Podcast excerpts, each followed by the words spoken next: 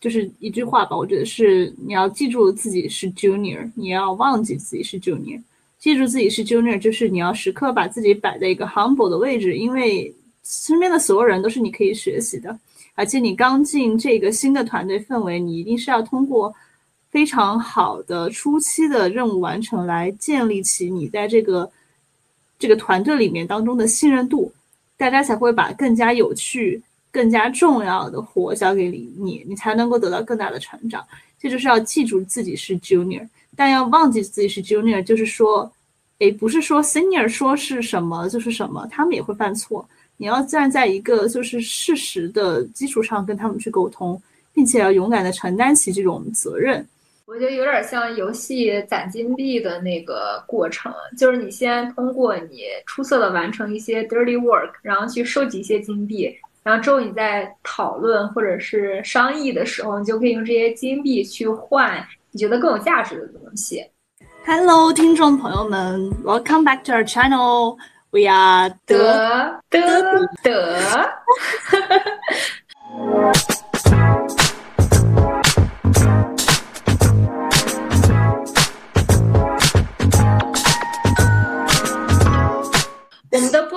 节目呢，主要是我和 Cathy 去。探讨一下我们在德国的留学生活，以及在职场的一些感受和个人成长。之后呢，也会不定期的邀请我们的朋友与听众朋友们分享他们有趣的人生经历。也欢迎想参与聊天的朋友私信联系我们。对，呃，我就是刚刚说到的 Cassie。第二期呢，我和 Jenny 想跟大家分享一下我们在德国工作的。做学生工的这几个月的一些体验和经历，因为我们俩之前一起在一家公司待了蛮长的时间的，呃，所以我们就要借此机会来跟大家分享一下，嗯，我们在这种工作中学到了什么，收获了什么，也就踩了什么坑，把这些经验分享给大家。那在开始这个节目之前呢，我们先来跟大家介绍一下我们的背景吧。对我来说，我是在德国学 Finance and Information Management，在这里读 Master，这是我第三学期。我是在今年的六月份开始的这一份学生工，然后为期时长六个月。我是在一个部门叫做 Underwriting Integrity and Solution，啊，这个部门它主要就是去掌管整个 underwriting process 的这样的一个部门，它要保证这个 process 的合规性，所以它更多是一种管理类的或者 administration 的部门，可以这么理解。那我在里面的工作呢，就是帮他们去做一些 automation、digitalization 的工作。然后会去帮他们去这个开发一些新的这种线上的工具，让这个 process 更加的 efficient，更加的智能，更加的自动化。哎，这就是我的工作。Jenny，你也介绍一下你的工作吧。我的专业是 Learning Sciences，叫学习科学，其实就是研究学习是怎么一回事。我在这家公司，嗯，就职的部门呢叫 Underwriting Academy，主要来说就是去嗯设计课程，去给保险人赋能。我是其实今年三月份入职，到现在已经工作了大概九个月了。中间是续了一次合同，然后到明年二月份这个合同会截止，然后总共会在这家公司一共就职一年的时间。那我们下面可以分享一下，in general，在这几个月的工作时间里，我们在这家公司工作的整体体验。那要不然，Kathy 你先来说一下吧。我觉得我们的团队特别的，呃，这 international，就是来自各个国家的人都有。然后同事也非常的好沟通，很好合作，人也非常的好，就甚至大家私下关系也是非常好的。嗯，但是这个工作给我的一点没有那么棒的体验，就是我觉得相对来说，可能因为也在保险行业吧，所以它的 learning curve 不是很陡陡峭。因为我做着做着，我就觉得哎，学不到什么东西，我就觉得有一点无聊了。嗯，但是呢，无聊的同时，它就是。也刚说的，因为学习曲线不陡峭嘛，所以就非常的养老。我几乎是不加班的，完全不加，特别的舒适啊。对，嗯嗯，我差不多跟你也有大概相同的体验。嗯，我觉得学习 curve 最陡峭的时候是在对于我来说是在前三到六个月的时候。嗯，因为我自己学的东西和这个部门的主营业务还是比较契合的。所以在第三、第前三到六个月的时候，我会真的深入参与了一些课程的制作，所以还是能够把我在学校当中学校学到一些理论应用到这个实际的工作当中，还是比较有收获的。呃，另外我也非常同意，呃，你说的就是团队氛围特别好，我们也是无论是在工作当中的关系，还是私下的关系，都处得非常的好。但是三到六个月之后，我会觉得就是学到的新东西不是特别多了，然后做的 task 也是在不断重复之前学到的一些东西。嗯，然后你作为学生工的话呢，很难去，嗯，比如说 design 或者是完全的去 lead 领导一个项目，更多的其实是做一个辅助的工作。然后这个也是让我觉得就是很难快速成长的一个一个这个工作的一个弊端吧。嗯，然后另外一个就是，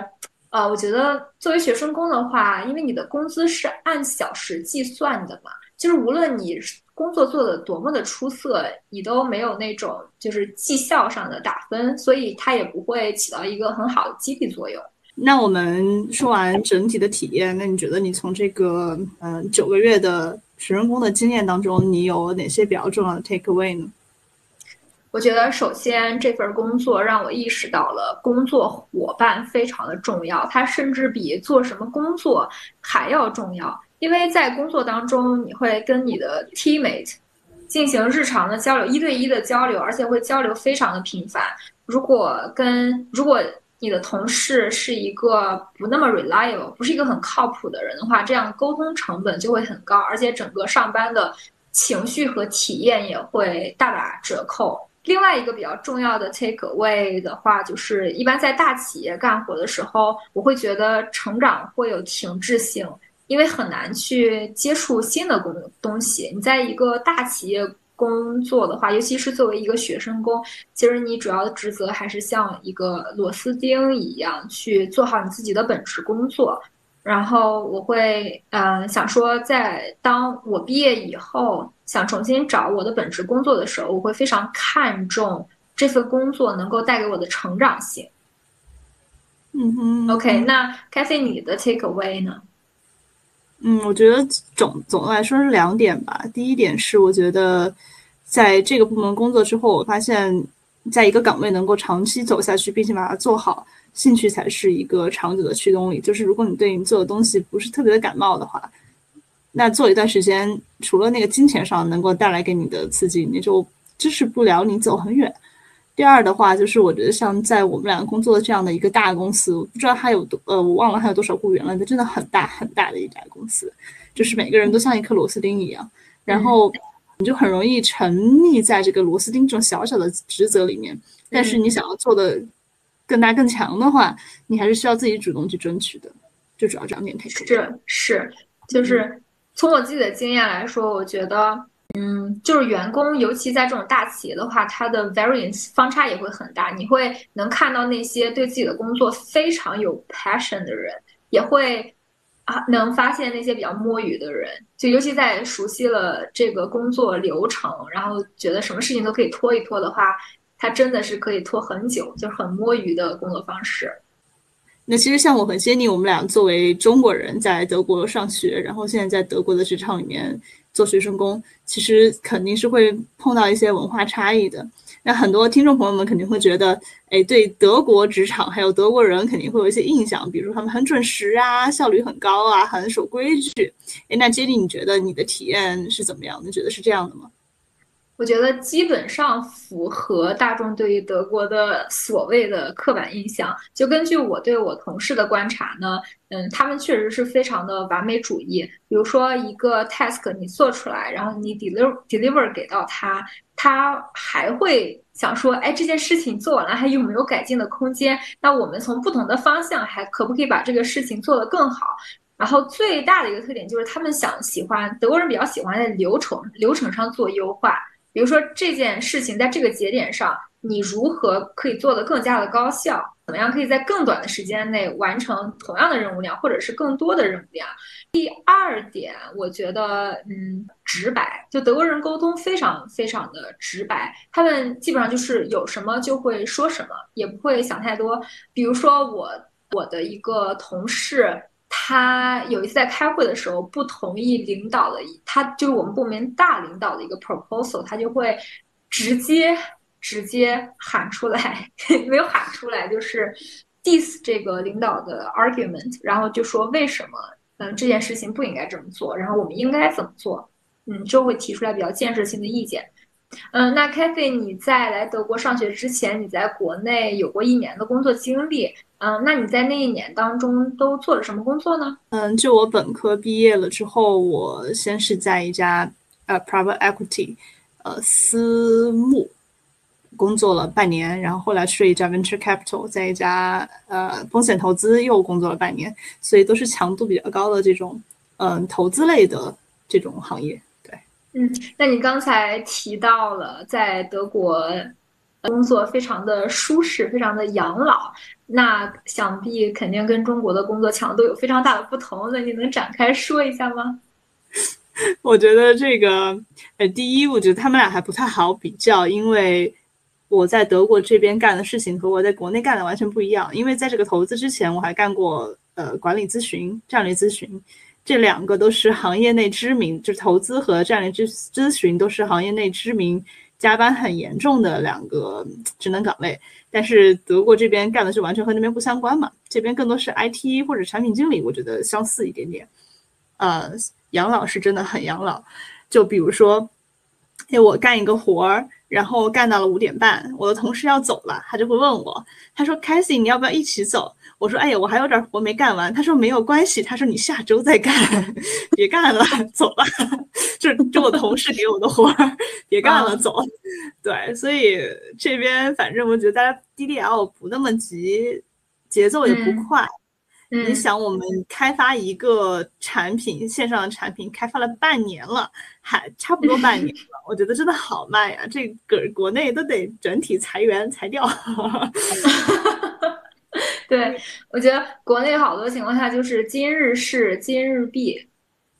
对，但是我之前之前也跟德国同事聊天儿，然后他们一整个对这方面的认知就是说，今天做不完的咱们可以放到明天再做，明天做不完的咱们可以放到下周再做。是的，真的一点都不急。而且我觉得像我们俩的部门更多是这种 internal 的，就是对内的。它相对来说没有像对外的，你要面对客户说，客户说下周一要开会，那你所有的东西下周一都得做出来，没有那么急，对，所以更 chill 一点。嗯，对，确实是啊。我可以举一个比较更具体的例子，嗯，比如说今天我在工作的时候就遇到一个沟通上的一个例子，完全就是印证了这一点。我们部门做出来了一个课程，但是因为这个课程需要和嗯，expert 去 align 这个内容是否是啊完全正确的，是不是可以 deliver 到 underwriters 那里的？然后呢，我们就发了一个邮件跟这个 expert 说，这个 expert，然后这个专家，这个专家就说。哎呀，我这两周太忙了，那你等过两周之后再来联系我吧。我们这个课程其实都准备上线了，所有东西都准备好了，只需要去跟他有一个三十分钟的一对一的，就是过一遍这个课就可以上线发布。就是因为他说了我太忙了，我们要等几周，所以我们这个项目就推到了明年。现在现在才十一月二十二号，然后我们就顺延到了明年，就是这么的佛系。太夸张了，而且我们部门要跟 IT 合作嘛，也是个小例子。就我的就是直系给我派活的那个同事，他会有时候有时候不好意思，他说：“哎呀，我是不是给 IT 太多 feedback 了？” 他说：“IT 会不会觉得那个 kind of annoy，就是我们给他太多的这个 continuous feedback 了？”嗯，大家真的很缺。对，确实是我我不知道，就是在其他德国其他的企业工作。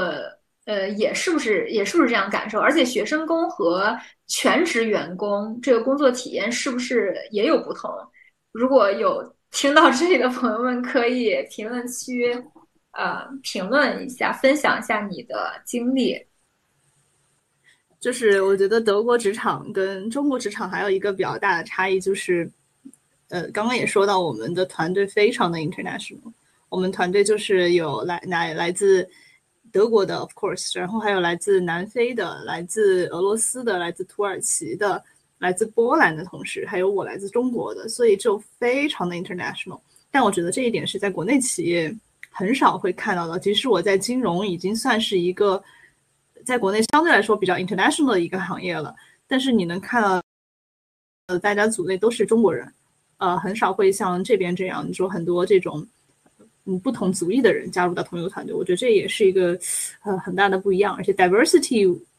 总是好的一件事情，它能够带来更多的 perspective 嘛。当然也有更多这种文化融合的问题啊，就这样。嗯，我觉得是一个挺大的不同。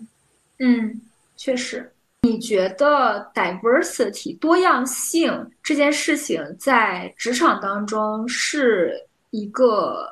是怎么评价？是是一个优点，是一个优势，还是说是一个劣势？因为它它确实会带来像你说的不同的 perspective，但是当这些 perspective 在一起碰撞的时候，它会产生一些冲突，然后这个冲突呢，其实就是沟通的成本。团队应该怎么去在工作的进展当中去解决这些问题呢？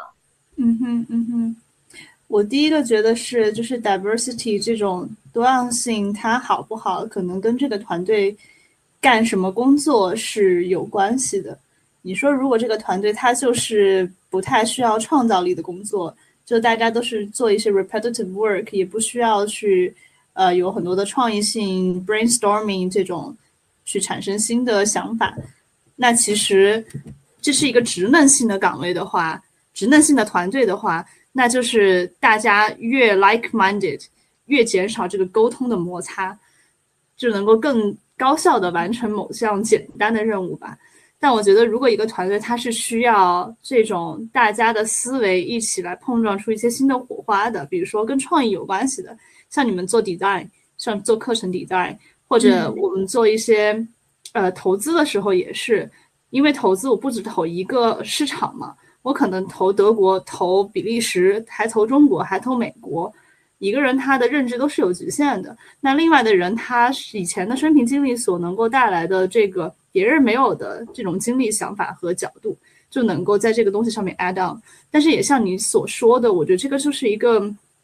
嗯平衡的选项，因为。越多的不同，确实是会带来更多的这种新鲜和冲击和可能性的这种 surprise，但是沟通的成本就会稍微大一点，因为，哎，比如说大家文化不一样，德国人就很直接，那中国人可能就稍微内敛内敛一点点，呃，我可能有什么需求，有的人就不会直接说出来，但德国同事就是会很直接。我觉得这种情况有这种不同的话，可能需要一个是需要上面的领导者去 promote 这种。嗯，平等沟通和 open 沟通的这种团队氛围，另一个是处于这种 international team 的每一个 individual，他们也需要去告诉自自己，你需要去调整你这种呃 mindset，去更加接纳大家的不同，并且要呃开放平等的沟通。嗯，我觉得沟通是解决一切的良药。对，我觉得确实，尤其是平等、开放、透明的沟通更加的重要，尤其在一个多元化的团队啊，尤其是在。嗯，做 final 就是做 final 决定的时候，其实还有一个我觉得是很好的妙招，可以去呃降低一些沟通成本，就是采用民主民主的这种选取方式。因为我为什么说这个呢？是因为我们最近我们的 team 在 redesign 这个 logo，然后这个项目已经进行了快两个月了，都难以定夺，就是因为它是一个跟 creativity 强相关的，因为涉及到 creativity，它就涉及到主观性。然后每一个人的都是这么的主观和多元，那他的对这个东西的想法都是完全不同的，所以在一起碰撞的时候就会有非非常多的冲突。所以我们最后呃得出的结论呢，就是用平等选举的方法其实是最快的做决定的方式。嗯嗯，对，当大家想法不一样的时候，可能这样会快一些。对，举手表决。像我们刚刚聊说有很多。文化的多样性可能会带来的一些沟通的摩擦和成本。那其实刚进职场的时候，我觉得碰到那些就是你看到来自各世界各地的面孔的时候，沟通还是会有一些这个新体验的。哎，那 Jenny，你是当时怎么来融进去这个非常 international 的团队的呢？我觉得主要是两点吧。第一就是靠谱，嗯，第二就是正向。就比如说，你的同事交给你一个任务的时候，嗯，你要通过一次一次的小任务，给他非常完好、完美的完成，去去叠加他对你的这种正面印象。那久而久之呢，你的这个信任背书在你的这个同事那里就会呃增强，然后大家就会更加的信任你，然后有什么活的时候就会就会交给你，然后有什么更多的新的 topic 就会想跟你讨论，因为他觉得你是一个可以信任的人。然后第二点就是要正向，就当你的同事。嗯，想跟你去聊天，或者说想了解你的时候，你就要最好就是展现我，反正会展现一种非常 open-minded 一个态度，就是我 open，然后跟所有的人去进行交流，去 exchange，然后去 share my story，然后去 learn about his or her story。我觉得这是很融快速融入团队的，我觉得比较有效的两点。嗯哼哼，我觉得这两点非常的有用。嗯，那你呢？还有一个就是，呃，接着接你刚刚说的，就是靠谱这一点儿。我觉得刚开始进职场的初印象是非常重要的，尤其是刚开始，比如说你的同事或者领导给你派了个活儿，你怎么交付，怎么跟他沟通，是很关键的一个点，它就会影响后面的一些一系列的决策。所以我一般在做这件事情的时候，我会让自己站在就是对方的角度想，就是如果我是那个人，我希望。哎，我的实习生或者我的 working student 他怎么跟我沟通？就比如说派了一个活之后，那你肯定要问，哎，那我什么时候？比如说我周三我把这个东西交给你行不行？或者要周二你要给，就是你要给一个很清晰明确的这种沟通，并且站在对方的角度去想，对方会期待什么样的沟通？我觉得这个还就是蛮重要的，去展现自己靠谱的一个点。对，嗯，而且我觉得还有一点，我想到的是。就是在交付的过程当中，你要交付你觉得是最好的版本，你不要想着说，OK，你这个做到大概呃五分之四，或者是呃或者是九分之八，或者是十分之九，然后你留剩下的百分之多少留给你的同事。我觉得这样的话也是，嗯，一方面是增加沟通成本，另一个方面也是增加别人的工作量。最好就是你 try your best，你做到你的最好，再去给你的同事。我觉得我我很想在这里分享一个我之前在 ERVC 他们工作的时候他们的一个价值观，叫做向前一步。向前一步就是说你在做这个动作之前，你要想一下，你这个动作会影响到别人的什么动作。比如说，我要去给我的领导交一份那个 spreadsheet，这个 spreadsheet 可能是下一步 analysis 需要的这种数据。哎，那。我能够想到，说我交给他之后，他下一步就是要拿到这个数据，他要去看嘛，他要去分析。那看他肯定会上下滚动呀，要看这种关键的地方啊。那你想到他需要的需他下一步的动作的时候，你就可以反推过来，哎，我这一步要做什么，能够让他下一步做得更好？那比如说，我就可能会在这个 spreadsheet 的开头，我就要写一些 summary，我自己的 insights 是什么，然后把重要的部分给它 highlight 出来，这样人家在下一步做的时候就会很清晰明了。我我我特别喜欢这个向前一步的这个价值观。嗯嗯，确实确实很有启发。我觉得德国职场当中，呃，还有一个跟中国职场有明显区别的就是，德国人特别喜欢 small talk。嗯，就举个例子来说，我觉得我在中国工作的时候，大家午饭就是午休吃饭的时候，有时候也会讨论。一些工作相关的 topic，但是你在德国职场的话，你中午午休吃饭的时候是没是不可能有人会跟你讨论工作的事情，他就会给你进行一些 small talk。就在这种 small talk 的时候，就是怎么聊才能不尴尬？我觉得这也是困扰好多中国同学的一个问题。像我其实啊，我是一个不善社交的 INTJ，但是但是来了德国之后，就是这个文化就让人你就必须得跟人家去接触嘛，去交流。但我觉得像 small talk，尤其是跟同事有一些，嗯，我觉得最重要的一个点就是你不要把同事想成是外国人，就你跟中国人，你们平常跟朋友你怎么去聊天儿？你是一个什么方式去聊？那你就跟同事去怎么去聊？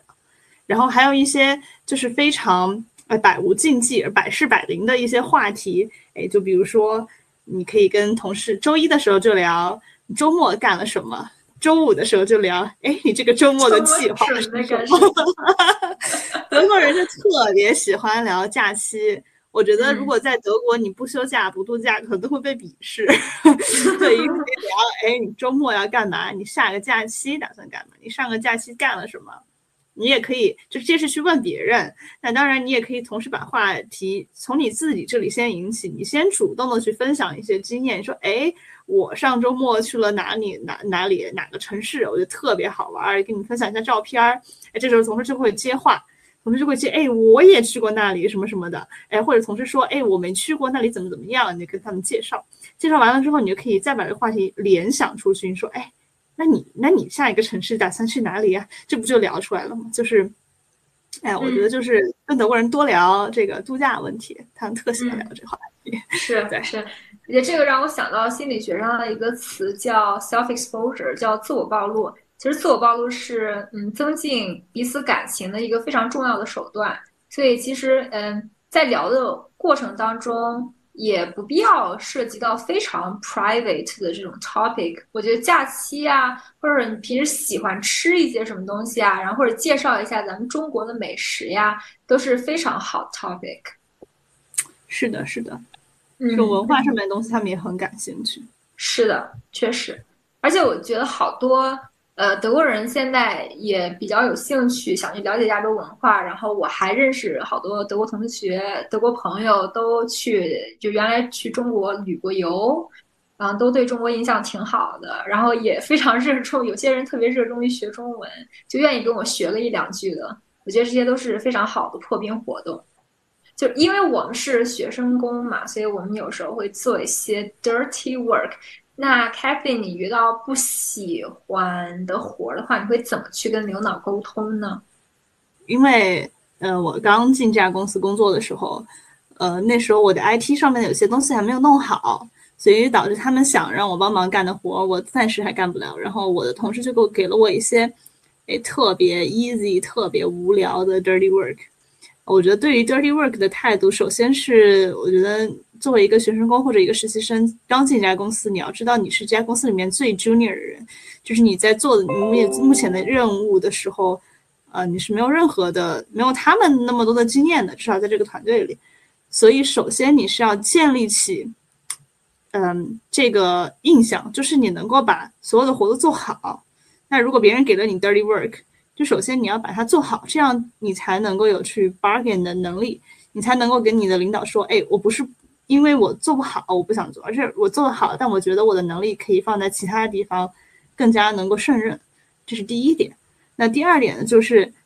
，OK，你不想做这个活儿，那你肯定就是同时有其他你想做的活儿，你才能去跟人家沟通吧。你不能跟经理说，哎，我不想做活儿 A，但是我也不知道我要干啥，然后这样的话沟通的成本就会高一点。你可以直接跟你的经理提，说我不想干活 A，但是我觉得我的能力在于。呃，B 这个方向，我能够把它做得更好。这个时候，你就要去找到你自己的差异点在哪里。那拿我自己举例子，就是呃，我们整个团队，因为大家都是这个 business 背景的，但刚才也说到是做这个 process management 的这样之类的，他们是不太懂技术的，也不太会编程的。但我们最近做了很多项目，其实是涉及到需要一些这个技术的知识，因为他们都不会，那就是我跟他们完全不一样的地方，我就可以跟我的领导说，我可能想去做，哎，这边。这种呃技术相关一点的工作，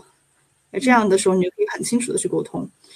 呃，还有就是，我觉得在跟你的领导沟通说我不想干这个活，我想干其他的活的时候，最好还是先问一下领导对你之前工作的这个反馈，就也不一定很正式的问，可能约个咖啡啊，吃个饭你就问了。哎，如果他对你的反馈都是哎你之前不太满意哈，那你其实这个 barking 的能力也就很弱了，你就很难说。跳到另外一边去，你得先问一下他对你的看法。你说，哎，他感觉还不错，嗯，就说，哎，呃，虽然你感觉还不错，但是我觉得我的能力好像更适合去把什么什么做得更好，这样就可以。反正我的经验就是这样，就还能够比较 smoothly 的，嗯，换到自己想做的活。嗯，我觉得有点像游戏攒金币的那个过程，就是你先通过你出色的完成一些 dirty work，然后去收集一些金币，然后之后你在讨论或者是商议的时候，你就可以用这些金币去换你觉得更有价值的东西。嗯，我觉得这个比喻特别的形象。对，先积攒自己这个去 bargain 的这个金币。对，嗯。那我们最开始说，就是一个大公司，我们觉得招的人他其实方差还蛮大的。那 Jenny，你有没有碰到过那种你觉得不是那么 qualify 或者效率不太高的同事？嗯，确实是。嗯，我之前有一个同事，我不知道是不是他状态。最近不是特别好，所以就跟他在一起工作的时候，他就非常的拖延。本来说周一要做好的事情，他会拖到周五，然后我还得被迫的加班，因为我们这个 deadline 没有工作没有协商好。嗯，所以针对这个问题呢，我觉得我觉得有以下几点处理方式吧。我觉得首先第一点就是你要端正自我自己的心态，你要有很就是对方。你的同事效率都差了，所以你需要有更强的自我驱动力，最好不要被他影响，然后不能说他效率低，然后你就跟着他的节奏走了，一定要有自己的工作节奏。我觉得第二点比较重要的就是自己要有老板心态，因为你要知道，你去一家企业里工作，你最重要的任务就是要锻炼自己的能力，积累自己的人脉，所以你要有老板心态，而不是说。嗯，花费过多的这个情绪和心力去跟这个同事呃去斗智斗勇，然后我觉得第三点就是，嗯，同事效率低的话，所以你就要有更加的主动性。如果如果你跟他有一些工作的嗯交接跟连接的话，我觉得最重要的事情就是要清晰的去进行职责划分，以及明确这个 deadline。就说好周一的话，就是比如说周一下午六点的 deadline，你可能周一上午的时候给他发一个 message 去提醒他，我们下午有这个 deadline，然后去及时的去督促以及 check in 他这个项目的进展，然后这样的话你就不用到时候因为沟通没有沟通好，然后就被迫加班，像当时我的那种情况出现。对，我觉得还是要为自己的这个职场幸福负责，对，还是主动一点儿。对，确实，确实，因为我觉得同事效率差这种都是不可控的因素，你不能控制别人，那你就只能是控制自己的心态和工作节奏。对，再分享一个例子，就是我们隔壁部门的我知道的一个学生工，嗯。他就是 suffer 了还蛮多的，因为他的直系领导效率非常的低，而且挺不靠谱的。呃，就比如说会纠缠在一些很细致、无关无关紧要的细枝末节上面，然后导致他加班啊或者怎么样的。嗯，但我从他的反馈上面来感觉，就是他可能有时候跟呃领导的沟通也不是非常的。高效和直接，对我就会觉得，如果面临这种情况，多沟通，直接一点会好很多。对对，我可以甚至就是建议他可以跟领导设一个 weekly review meeting，或者是 monthly review meeting，去把这些问题，嗯，比较透明、公开、诚实的跟领导去沟通，然后一起去协商这个解决办法。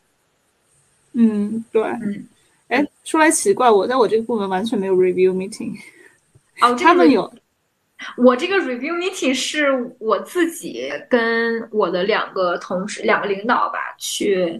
去 request，就说，嗯，我希望我希望能够有反馈，无论是正面的还是负面的，这样这样能更加的帮助我了解我自己的工作状态。然后这样 monthly meeting 的时候，其实其实老板他们自己也想要 feedback。像比如说像我们，他们也是第一次当小领导，所以他们之前也没有管理过人，他们也想知道他自己的这个管理方式，员工是不是喜欢的，然后这样工作是不是更加高效的、顺畅的。所以我每次 monthly meeting 就 review meeting 给他们提建议的时候，他们都是非常的欣然接受，也非常感谢我给他们提呃非常中肯的这些建议和意见。对，当然有一个小 tip 就是。嗯，你在说这些嗯你的总结性言论的时候，最好加一个小例子，就是哎，比如说，我觉得，嗯，就是，比如说，我觉得你你这段时间，呃，比如说，我觉得你是一个非常有创意的人，因为什么什么什么什么什么，就举一个具体的例子，这样会比较好一些。那你们 monthly review 都聊些什么呢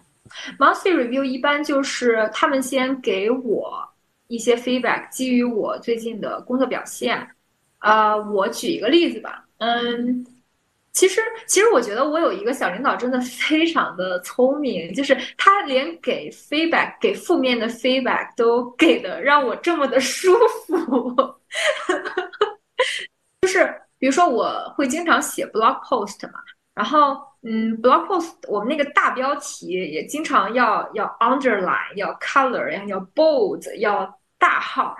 然后他给我说了。一遍之后，就是第二篇，我还是没有按照这个模式去严惩下去。然后他就会给我提一个建议，说啊，当我说到这个不不，比如说 blog post 要有这个改变的时候，那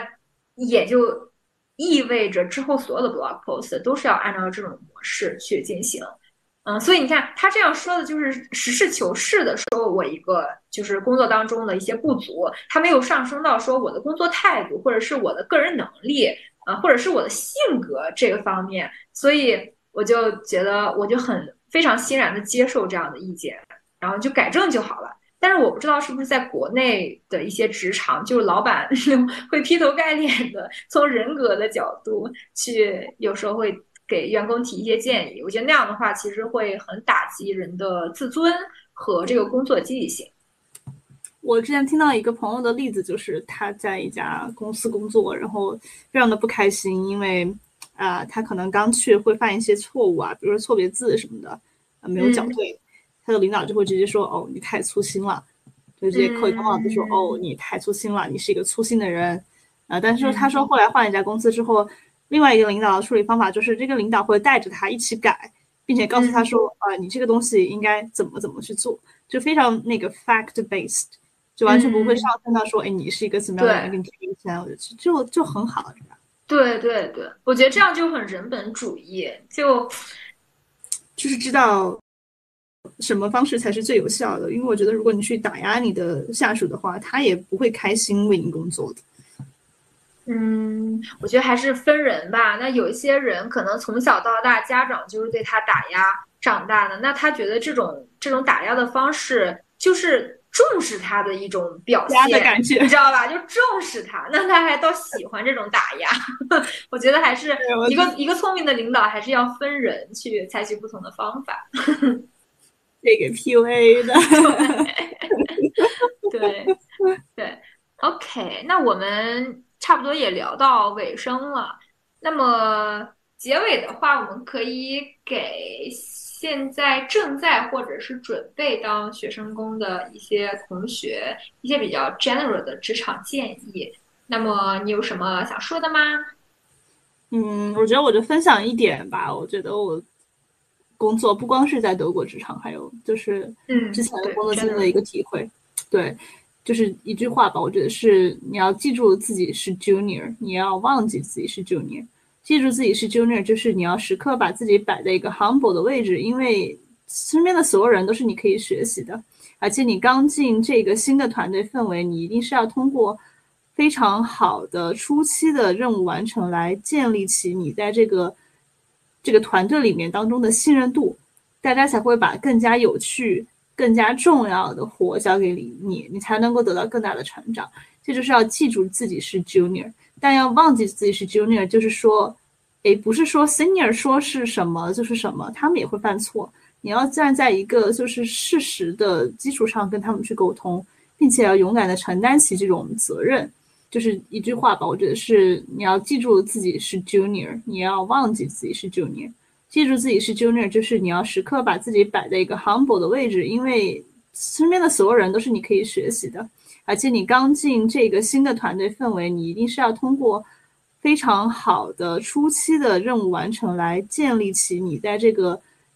这个团队里面当中的信任度，大家才会把更加有趣、更加重要的活交给你，你你才能够得到更大的成长。这就是要记住自己是 junior，但要忘记自己是 junior，就是说，诶，不是说 senior 说是什么就是什么，他们也会犯错。你要站在一个就是事实的基础上跟他们去沟通，并且要勇敢的承担起这种责任。就是很多我自己之前也会这种问题，就是我觉得我是一个实习生或者我是一个学生工，那我其实就要完成他们给我的任务就行了，我是不会去采取这种呃主动性的说我要去做点什么出来。那我觉得你能够如果勇敢的踏出去说我，来 take some responsibility，那你的成长是会比。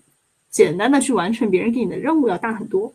那我就在你这个基础上稍微延展一点吧。嗯，就是确实我们有时候在工作的时候会 lost in the task，就是在这些自己的细碎的细琐的工作当中把自己给迷失了。其实有时候对个人成长更重要的一点就是你要能看到看到一个 bigger picture，就是更大的蓝图。比如说你做一件。具体的 task，那你可以多想想，或者是多问一下领导，就是为什么这个流程要这么设置？那么这个 task 背后的一个 idea，一个一个 strategy 到底是什么？那我觉得这样的话，就是能够培养自己的一个一个宏观视角。觉得差不多就是这些了。